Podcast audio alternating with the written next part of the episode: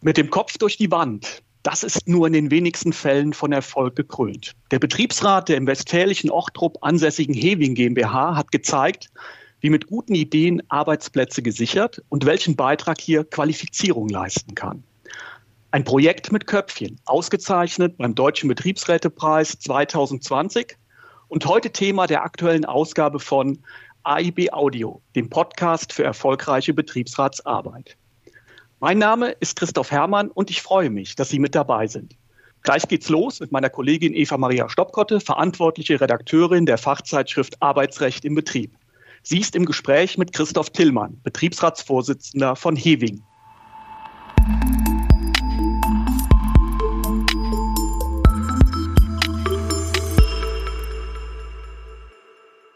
Der Betriebsrat von Hewing zeigt, wie es gelingt, durch Zusammenhalt in der Belegschaft, Zusammenarbeit mit der Gewerkschaft und mit der Bundesanstalt für Arbeit Arbeitsplatzabbau in einer akuten Krise zu vermeiden und am Ende des Tages gar als Zukunftssicherer des Unternehmens dazustehen.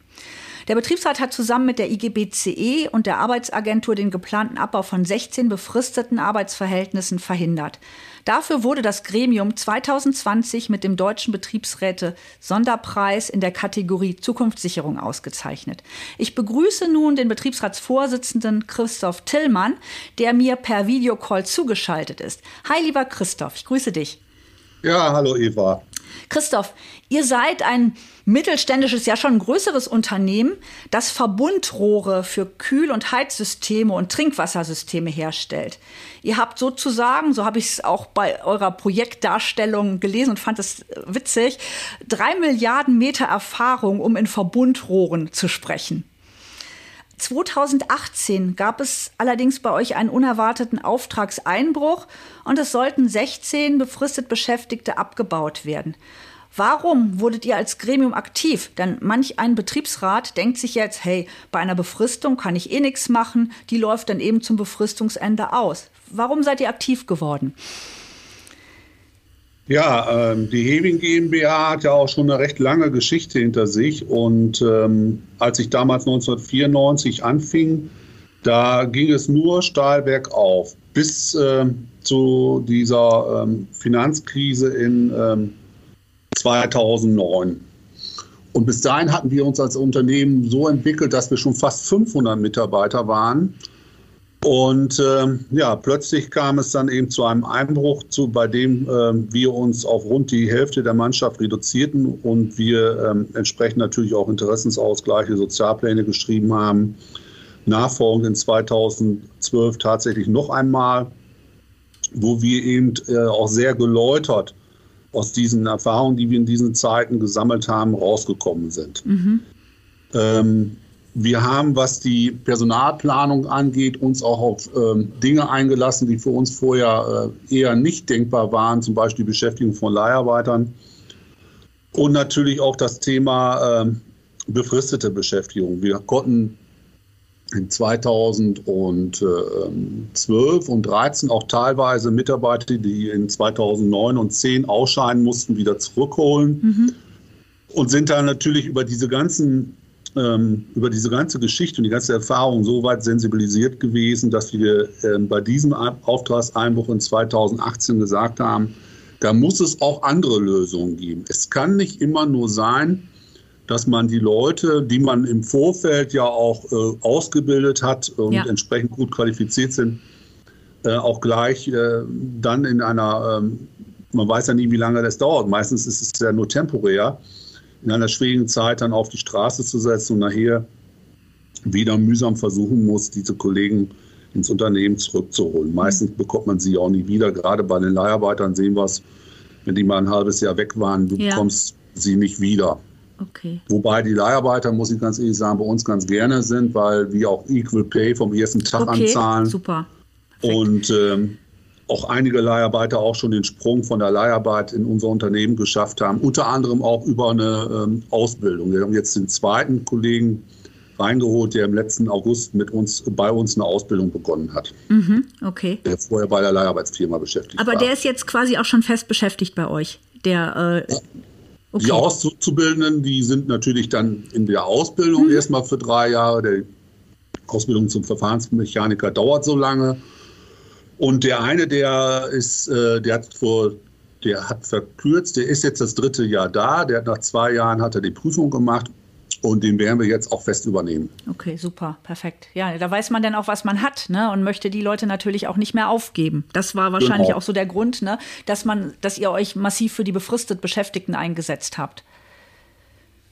Und ähm, diese Erfahrung, die wir gemacht mhm. haben, haben wir ja alle zusammen gemacht. Das ist ja nicht nur der Betriebsrat, sondern die gesamte Mannschaft. Ja.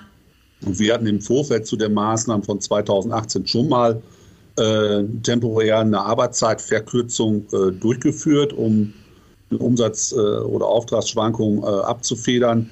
Damals war es schon eine sehr viel größere Diskussion, was okay. Äh, die Maßnahme anging.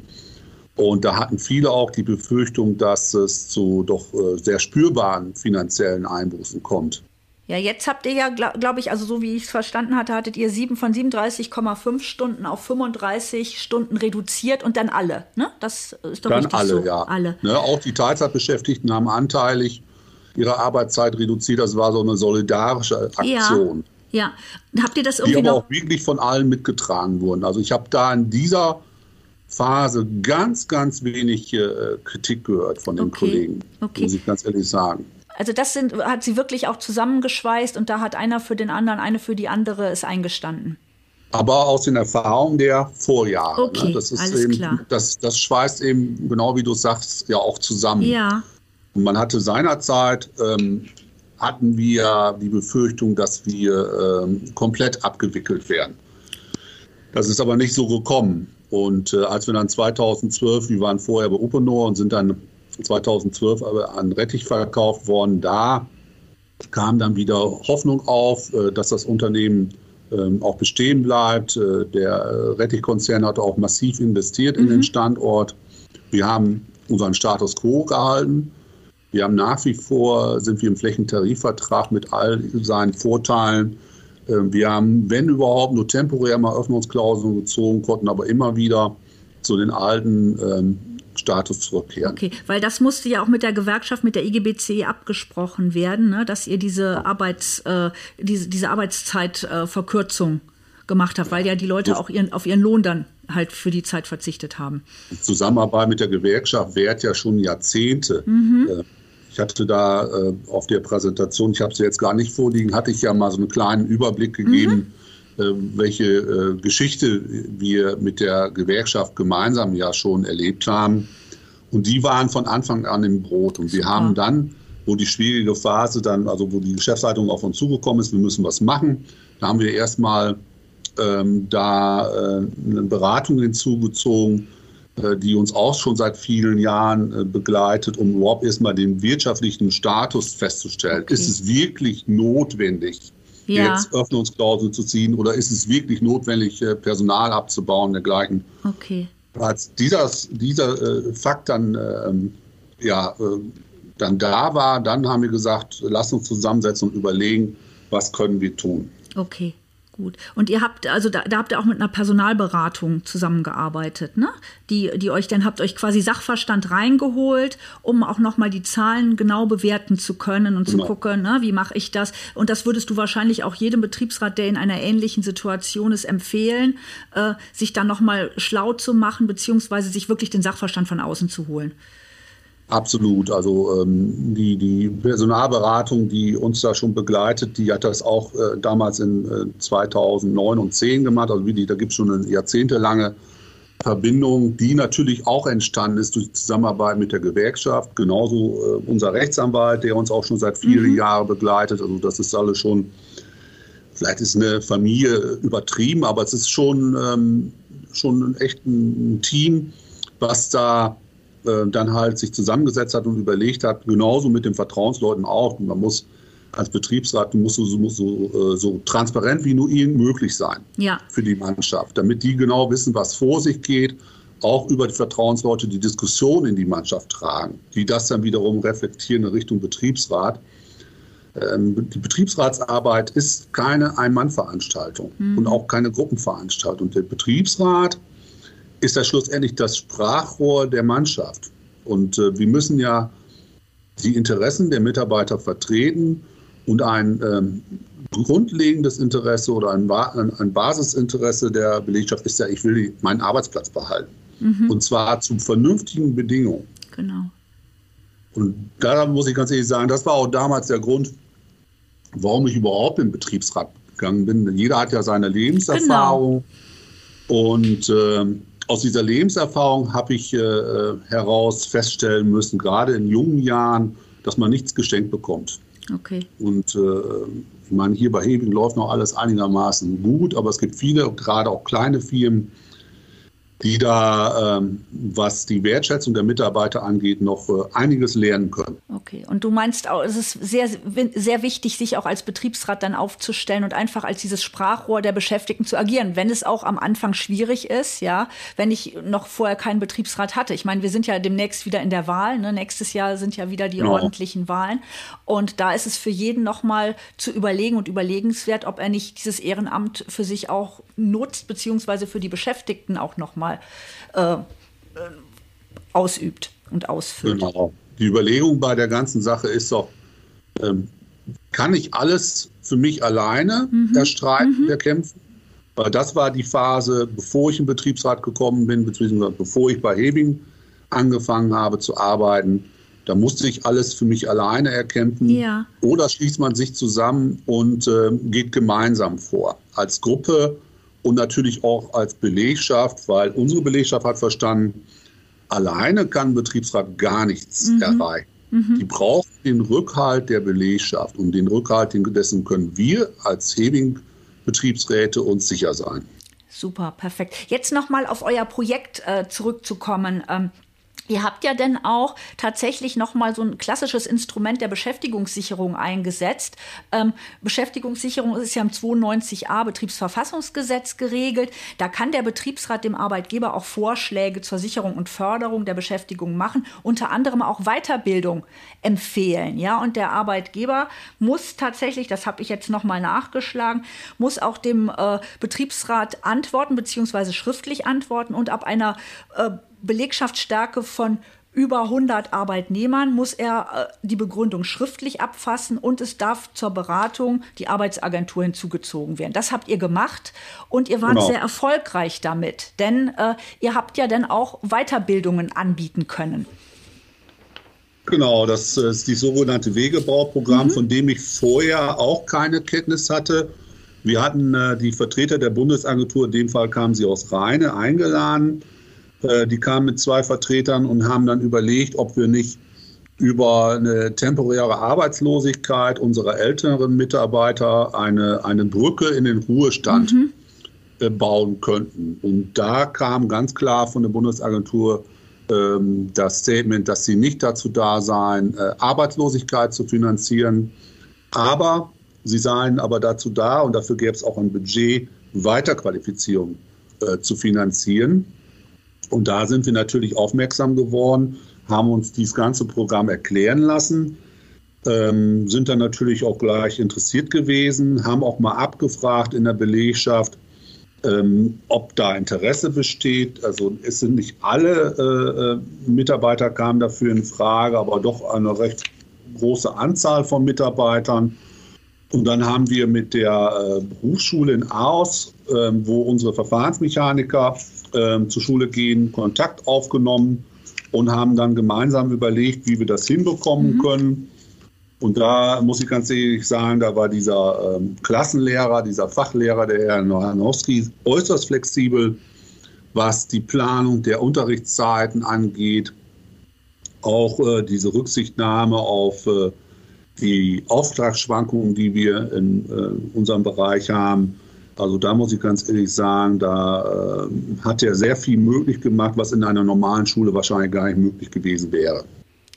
Okay, also das wäre dann auch noch mal an alle, die jetzt in Produktionsbetrieben tätig sind, der Appell von dir, dass man da auch mit den Lehrern reden sollte, ne, um zu gucken, um zu gucken, wie sieht es aus mit der Auftragslage, wann kann ich Menschen entbehren, dass die zur Schule gehen können beziehungsweise lernen können, ja. ne, und wann muss ich sie in jedem Fall einsetzen.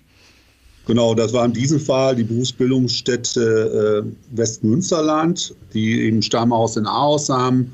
Und da haben wir sehr gute Erfahrungen gemacht.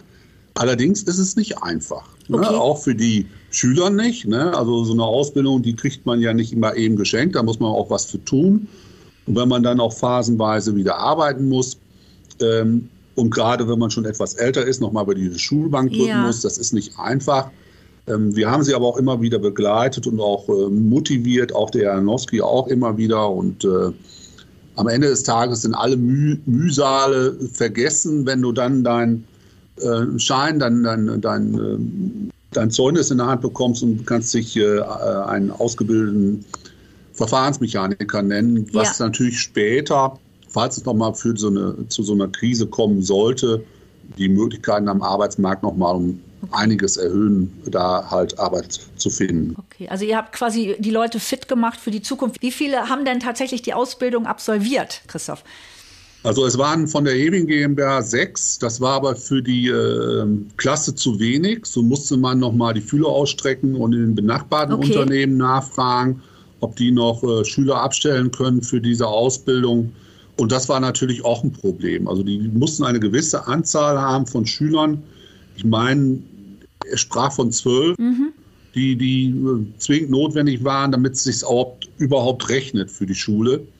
Und äh, da eine leise Kritik an die Bundesagentur, da müsste man vielleicht noch ein bisschen äh, die Werbetrommel rühren, okay. weil genauso wie bei uns wissen viele von viele Firmen von diesen dieser Möglichkeit der Weiterbildung ihrer Mitarbeiter gar nichts. Okay, das ist ja auch nochmal ein guter Punkt, finde ich. Das ist ja jetzt quasi, das ist ja ins Qualifizierungschancengesetz übergegangen, dieses damalige Wegebauprogramm. Das hieß damals noch Weiterbildung geringqualifizierter und beschäftigter älterer Arbeitnehmer in Unternehmen. Ne? Und da denkt man ja dann als äh, Mensch, denkt man, ey, das, der muss ich älter sein, ja, dann muss ich unterqualifiziert sein. Aber mittlerweile ist es so, ich habe es mir noch mal eben angeschaut, dass die Voraussetzungen, das ist geregelt im Paragraph 82a äh, Sozialgesetzbuch 3, ähm, da musst du halt wirklich seit vier Jahren die letzte Berufsausbildung hinter dir gehabt haben. Dann kannst du quasi diese Weiterbildung in Betracht ziehen und du musst tatsächlich, es muss, die Bildung muss äh, 160 Stunden Stunden nochmal übersteigen, also ne, mehr als 160 Stunden sein. Und es muss halt ein externer Ausbilder sein, der auch von der Bundesagentur anerkannt wird. Und es muss also wirklich, das Programm muss so ausgezeichnet sein, wie ihr es jetzt gemacht habt, dass der Mitarbeiter oder die Mitarbeiterin fit wird für die Zukunft und danach nochmal bessere Chancen am Arbeitsmarkt erhält dadurch. Genau. Und das ist letztendlich. Die, hatten halt so Blockunterricht. Ne? Mhm. Also dann hatten die ein paar Wochen äh, Unterricht, da waren sie wieder ein paar Wochen in der Firma.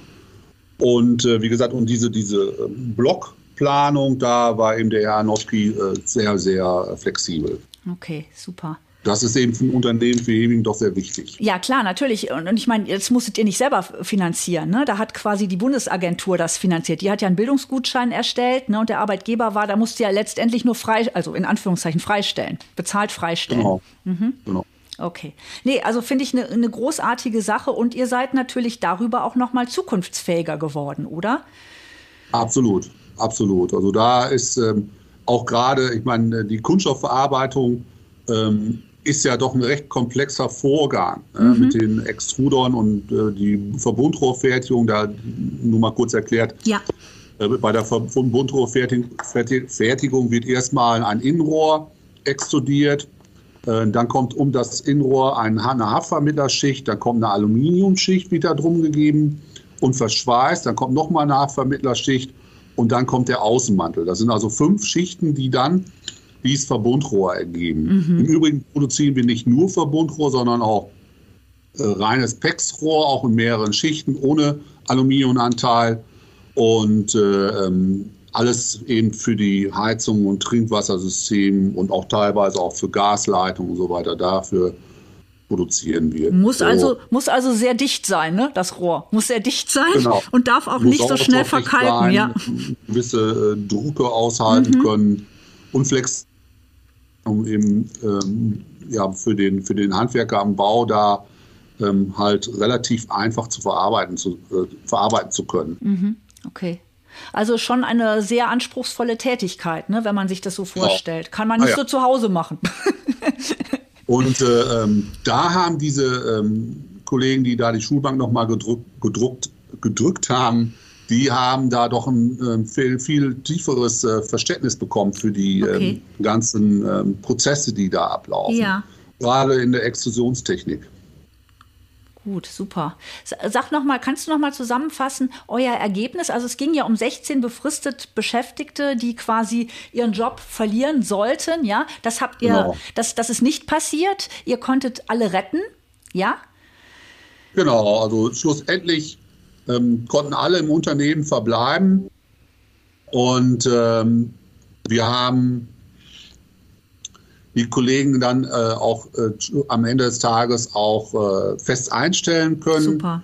Die Kollegen in der Ausbildung, die äh, sind jetzt fertig, die haben alle bestanden, auch die, die sich doch ein bisschen schwerer mhm. getan haben, oder hat man entsprechend nochmal äh, gefördert. Aber ähm, wir können wirklich sehr stolz auf die Leistung der Kollegen sein. Und äh, worüber wir noch gar nicht gesprochen haben, sind die Kollegen, die wir verliehen haben. Ähm, die sind äh, mittlerweile auch wieder zurück. Okay. Das war ja auch eine temporäre Gesch Geschichte, die wir so über anderthalb Jahre äh, verfolgt haben. Und drei Kollegen sind im Vorruhestand und aktuell schicken wir auch wieder ein paar im Vorruhestand. Ähm, Im Moment zwei, um halt die äh, jüngeren Kollegen, die jetzt auch mit der Ausbildung fertig sind, äh, hier im Unternehmen halten zu können. Schön. Also letztendlich Familie ist wieder zusammengekommen. Wurde erstmal, erstmal sind alle ausgeschwert genau. oder so ein bisschen, ne? Und danach ist sie wieder zusammengekommen. Sehr schön. Sehr schön. Äh, Christoph, ähm, hast du vielleicht noch drei Tipps für Betriebsräte, die sich genauso engagiert äh, einsetzen wollen, wie ihr das getan habt? Wenn, weil jetzt sind ja auch, stehen ja leider auch aufgrund Corona wieder Krisen an, äh, wenn es darum geht, Beschäftigte zu halten und auch für die befristet Beschäftigten was zu tun. Also ich kann es ja eigentlich nur so wiedergeben, wie ich es eben schon berichtet habe. Man muss sich erstmal Berater reinholen, mhm. denen man auch vertraut. Sowas muss sich natürlich entwickeln über viele Jahre, die haben wir. Ähm, dann muss man ähm, offen diskutieren, also wirklich alle mit ins Boot holen, mhm. auch den kleinen Maschinenführer, großen Maschinenführer, wie auch immer, an den Anlagen, die Verwaltungsmitarbeiter. Man muss offen diskutieren, aber man muss nicht im stillen Kämmerlein irgendwas machen. Und auch alles auf den Tisch. Auch vielleicht total irrsinnige Vorschläge auf den Tisch und auch prüfen. Ne? Also auch, ich sagte zum Beispiel mit der Bundesagentur, wenn wir mit denen nicht gesprochen hätten, dann wären wir ja gar nicht auf die Idee gekommen, ja. Leute äh, weiterzubilden. Ähm, wenn wir diese, dieses Verleihen nicht mal geprüft hätten, ne? da waren auch gleich Leute dagegen. Wie verleihen, was ist das? Mhm. Ne, wir wollen doch nicht Leiharbeit fördern. Aber wir haben es dann geprüft. Wir haben im Umfeld äh, Firmen angesprochen, die für uns in Frage kamen. Wichtig war ja für uns, dass keiner äh, irgendwas an Lohn und Gehalt verliert und äh, dass sie sich auch dort wohlfühlen, wo mhm. sie zum Einsatz kommen. Und da wäre ich im Traum nicht drauf gekommen, dass wir das mal machen. Und wir haben es gemacht. Und genauso die, die Öffnungsklausel zur Arbeitszeitreduzierung. Beim ersten Mal vor ein paar Jahren, wo wir das machten, dann haben die Kollegen uns gesagt, was man einmal hergibt, kriegst du nie wieder. Okay, ja. Das war aber nicht so. Und schlussendlich muss es ja natürlich auch in einem Vertrag formulieren. Es muss ja auch niedergeschrieben mhm. werden, wo dann eben die Gewerkschaft und unser beratender Anwalt da geholfen haben, um ähm, das eben auch zu garantieren, wenn das Unternehmen wieder in der Spur ist, dann kehren wir auch zum, äh, zum alten Status quo wieder zurück. Unter anderem haben wir auch sogar einen Besserungsschein formuliert. Besserungsschein bedeutet, wenn es dem Unternehmen entgegen der Erwartung besser geht als gedacht, bekommen die Mitarbeiter auch einen Teil dessen, was sie vorher an Einsparungsbeiträgen geleistet haben, zurück. Okay. Gut, das kam jetzt nicht zum Tragen, wie allerdings die Einmalzahlung, die damals verhandelt wurde über den Tarifvertrag, die haben wir bekommen. Äh, wir haben keine Zugeständnisse an Altersfreizeiten oder Urlaube oder Urlaubsgeld, Weihnachtsgeld oder so machen müssen. Das ist alles so geblieben wie vorher. Es ging wirklich nur um die Arbeitszeitreduzierung. Aber das muss ja alles vertraglich gestaltet genau. sein. Und da braucht man Hilfe. Das kann man als Betriebsrat nicht alleine. Super. Also da nochmal der dringende Appell, ne? holt euch jemand anderen rein, ne? holt euch einen Sachverständigen, holt euch die Gewerkschaft rein, wenn ihr organisiert seid und organisiert euch in jedem Fall auch. Genau, also ohne diesen Organisationsgrad, wir liegen bei ungefähr 85 Prozent. Mhm. Bedingt auch durch die Geschichte, die wir durchgemacht haben, das gebe ich äh, gerne zu. Ähm, das lässt sich vieles nicht, nicht so bewerkstelligen. Aber mit diesem Rückhalt in der Belegschaft kannst du viel mehr erreichen als ohne. Okay. Das ist auch mein Appell an, an alle Nicht-Organisierten. Denkt mal drüber nach, in der Gewerkschaft einzutreten. Denkt mal drüber nach, in den Betriebsrat zu gehen. Zumindest solltet ihr euren Betriebsrat auch unterstützen. Mhm. Und dann hat man, ist die, die Stimme, die man hat, hat eine viel größere Gewichtung, als wenn jeder für sich alleine prüdelt. Das ist ein tolles Schlusswort. Danke dir, Christoph. vielen, vielen Dank. Dankeschön. Ja.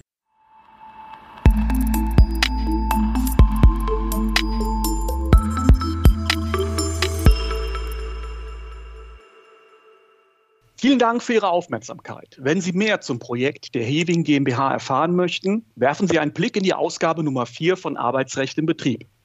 Sie sind kein Abonnent? Kein Problem. Fordern Sie auf unserer Website www.bund-verlag.de gerne ein kostenfreies Probeheft an oder schauen Sie mal vorbei beim Deutschen Betriebsrätepreis unter www.dbrp.de. Das war's für heute bei AIB Audio, dem Podcast für erfolgreiche Betriebsratsarbeit. Wir freuen uns natürlich über Ihre Likes und Themenideen, gerne direkt an podcast.aib-web.de. Bis bald.